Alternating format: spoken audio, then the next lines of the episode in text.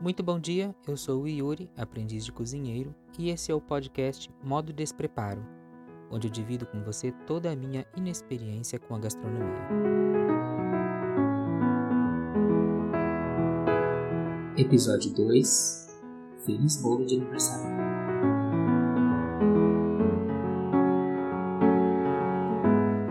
Você não pode esperar muita perícia de um aprendiz de cozinheiro ainda mais de um podcast com despreparo no nome.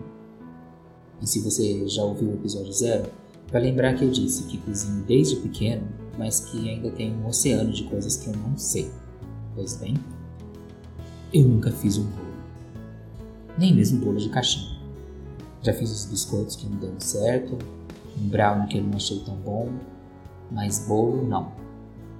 Não é que eu não gosto de bolo, pelo contrário foi meio que uma mistura de preguiça com falta de oportunidade, mas principalmente preguiça. Bom, como eu estou estudando para ser cozinheiro, resolvi mudar isso tudo. Dia 1 de setembro foi o meu aniversário e eu aproveitei a oportunidade e decidi fazer o meu primeiro bolo para comemorar.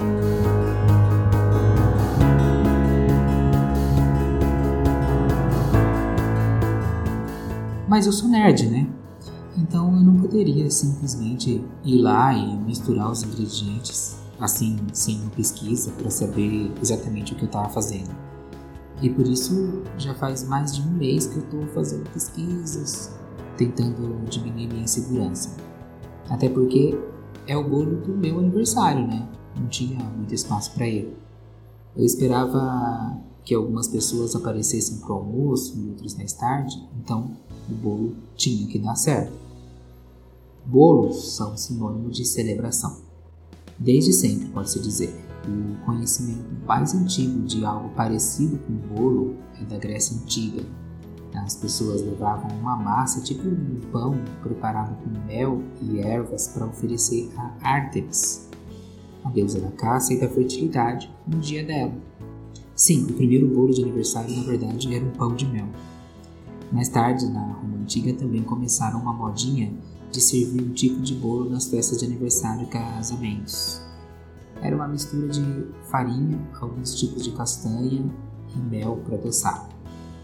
E mesmo com a evolução dessas massas para o que nós conhecemos hoje como bolo, ele nunca perdeu essa característica de reunir em sua volta pessoas a fim de celebrar alguma coisa ou apenas ter uma conversa gostosa acompanhada de um café. E como evoluiu, né? São tantos tipos de bolo, simples, cobertos, recheados, pelados, gelados, quentes, crus. Depois que as pessoas deram uma de Mr. White e desvendaram a química do bolo, o céu passou a ser o limite da criatividade. Tanto que toda dona de casa tem a sua receita de bolo preferida, seu segredinho para o bolo ficar mais fofo.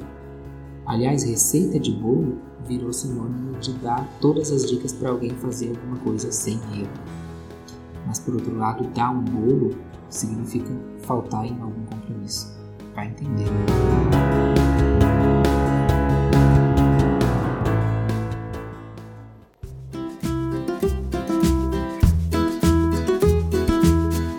E já que o bolo é uma reação química, eu achei importante entender como seria essa tabela periódica.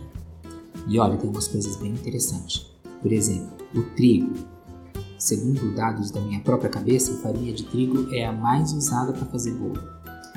Dar uma conferida na informação nutricional do seu trigo pode ser interessante, porque quanto menos proteínas ele tiver, mais fofinho seu bolo vai ficar. E se ele tiver mais proteínas, seu bolo vai ser mais estruturado. É legal, né? Além disso, é, são essas proteínas que formam o glúten. Em contato com os ingredientes molhados, a, sofrendo ação mecânica, elas dão elasticidade à massa. Porém, se depois de adicionar o trigo você bater a massa por muito tempo, que é a tal ação mecânica, o seu bolo vai ficar duro e pesado. É por isso que as pessoas costumam primeiro misturar os ingredientes molhados, só depois de tudo estar bem homogêneo é que são adicionados os secos. O trigo geralmente é um dos últimos, assim não precisa mais bater a massa, é só misturar. Outra dica é sempre peneirar o trigo antes de botar na massa. Nós não queremos bolotinhas de trigo no meio da massa, mas sim bolotinhas de ar. Sim, porque uma massa bem aerada é mais leve e mais macia, além de muito mais gostosa.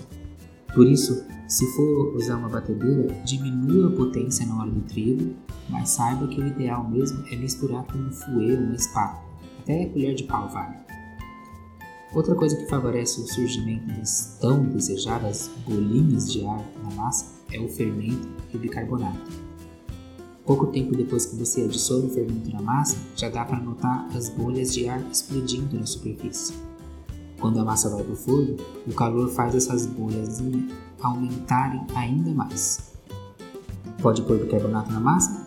Até pode, mas o fermento já tem bicarbonato na sua composição, então é meio que uma redundância, mas não é errado não.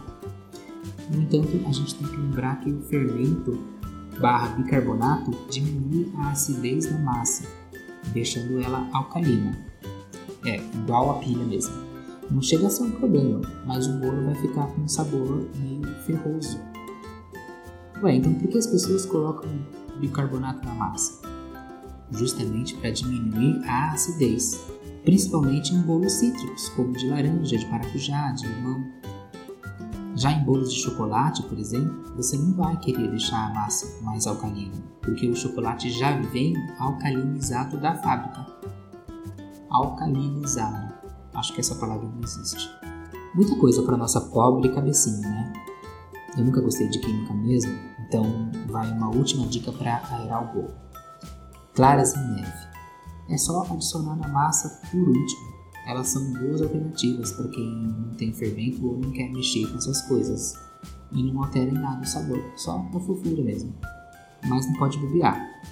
Tanto a clara neve quanto o fermento do carbonato de sódio começam a agir assim que são misturados na massa. Tem que botar logo no forno. Por isso, sempre, mas sempre aqueça o forno antes de começar a fazer a sua massa. Outro ingrediente importantíssimo na nossa tabela periódica é o açúcar. Ele também deve ser peneirado, porque se deixar passar grãos muito grandes, eles vão parar no fundo da assadeira e caramelizar embaixo do bolo. Parece gostoso, mas só se você fizer isso de propósito e uniformemente por todo o bolo, e não só no cantinho que a pele de açúcar caído. Ou então esse açúcar vai ficar no meio da massa e quem comer vai ter a sensação de mastigar areia. Um bom jeito de garantir que o açúcar vai desaparecer no bolo é bater com manteiga antes de incorporar na massa. Ah, a manteiga também é importante. Na verdade, a gordura é importante para essa alquimia boleira. Para ajudar a escolher entre manteiga e óleo, é bom saber o efeito de cada um. A manteiga no bolo endurece se for colocada na geladeira. Por isso, se o bolo é gelado ou vai receber um recheio que precise ser refrigerado, é melhor escolher uma massa à base de óleo mesmo. Trigo, fermento, ovos, açúcar e manteiga. Para chamar o Capitão Planeta só falta o quê? O coração. Parece piegas, mas é verdade. Um bolo feito em paz transmite paz a quem saboreia. Comer é muito melhor quando não nutre só o corpo, mas também o espírito, né? Então, bora comigo fazer meu primeiro bolo com felicidade.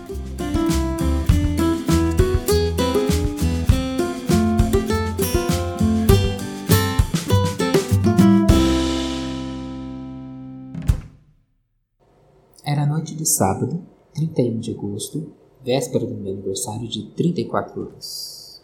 É, velho mesmo, né? O dia tinha sido bem cheio, cansativo. Lá fora ventava muito, mas eu ainda tinha o meu bolo para fazer. Liguei o forno para ir aquecendo a 180 graus. O tempo ideal para ele estar tá bem aquecido é de uns 20 minutos. Tempo suficiente para eu preparar a minha massa. Depois de tudo que eu pesquisei, resolvi fazer um bolo com massa pão de ló, bem simples. Optei por uma receita que não vai fermento, mas curiosamente nem clara em neve. Você vai entender depois.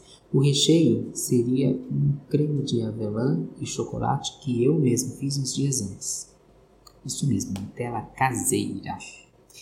e a cobertura, eu só decidi no dia seguinte, mas foi leite em pó. Um creme de leite em pó, na verdade. Mas voltemos ao bolo. Enquanto o forno aquecia, eu fui fazendo o mise en place. Como eu disse, o bolo é simples.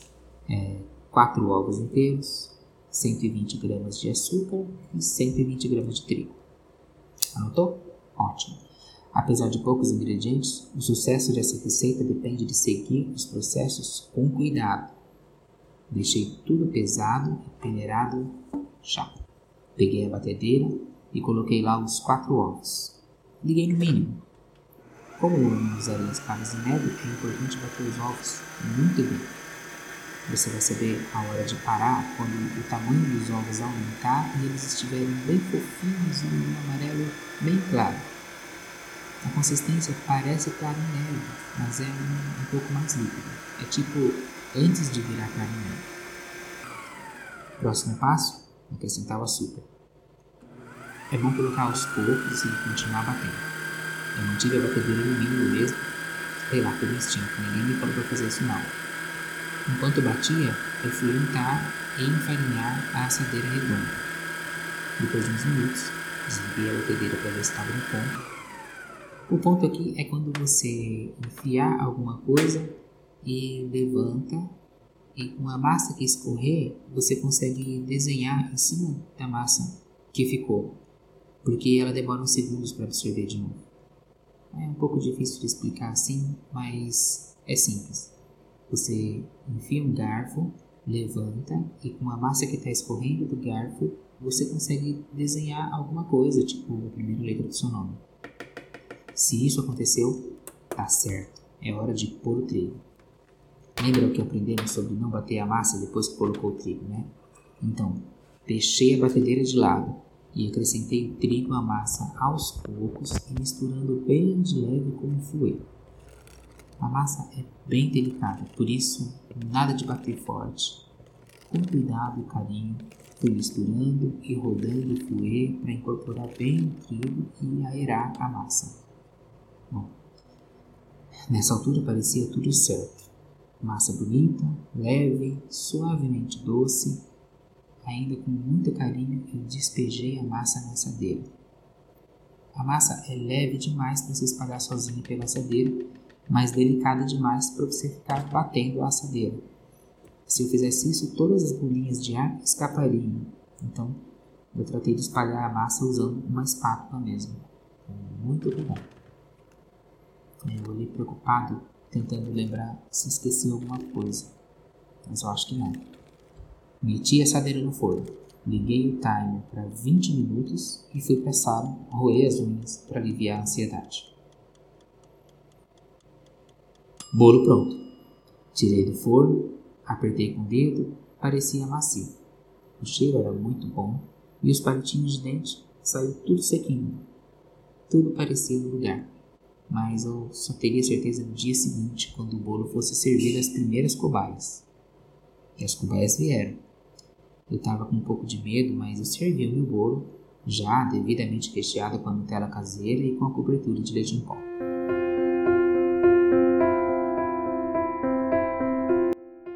Nossa, Yuri, eu achei ótimo. E olha que eu nunca fui muito fã de pão de ló, viu? E aquele creme de avelã sem ser muito doce, com aquele chocolate amargo, hum, delícia. Yuri, seu bolo ficou muito bom, muito bom mesmo. Se a Paola Carosella tivesse experimentado, ela ia dizer: hum, tá ótimo, tá bom demais. Maravilha! Chocolate caseiro, saudável e tudo mais, né, tio? Maravilhoso. A massa estava super fofa, não estava muito doce, mas tinha o que do chocolate. Eu amei a Nutella porque ela ressignificou o gosto com a avelã pura e o ninho conversou muito bem.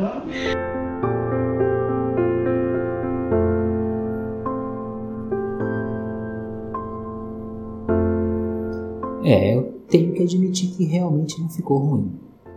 Minha síndrome de impostor e perfeccionismo não me permitem dizer mais do que isso. Faltou talvez molhar um pouquinho mais o bolo antes de rechear. e a Nutella estava muito fina. Eu deveria ter misturado com um pouco de creme de leite para ela ficar tão macia quanto o bolo. Aí isso fez com que parecesse um sanduíche, porque o bolo não grudou bem no recheio. Mesmo assim, posso considerar que me dei bem demais para o primeiro bolo da minha vida.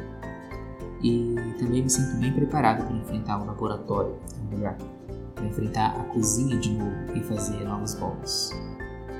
Se você gostou desse episódio, não deixe de indicar os seus amigos e seguir no Instagram, arroba despreparo, para sempre saber quando vão sair os novos episódios. Deixe lá seus likes e seus comentários e me mande sugestões para melhorar o conteúdo. É muito importante para mim receber o seu feedback. Foi um prazer falar de comida com vocês. Muta bem forte e até a próxima.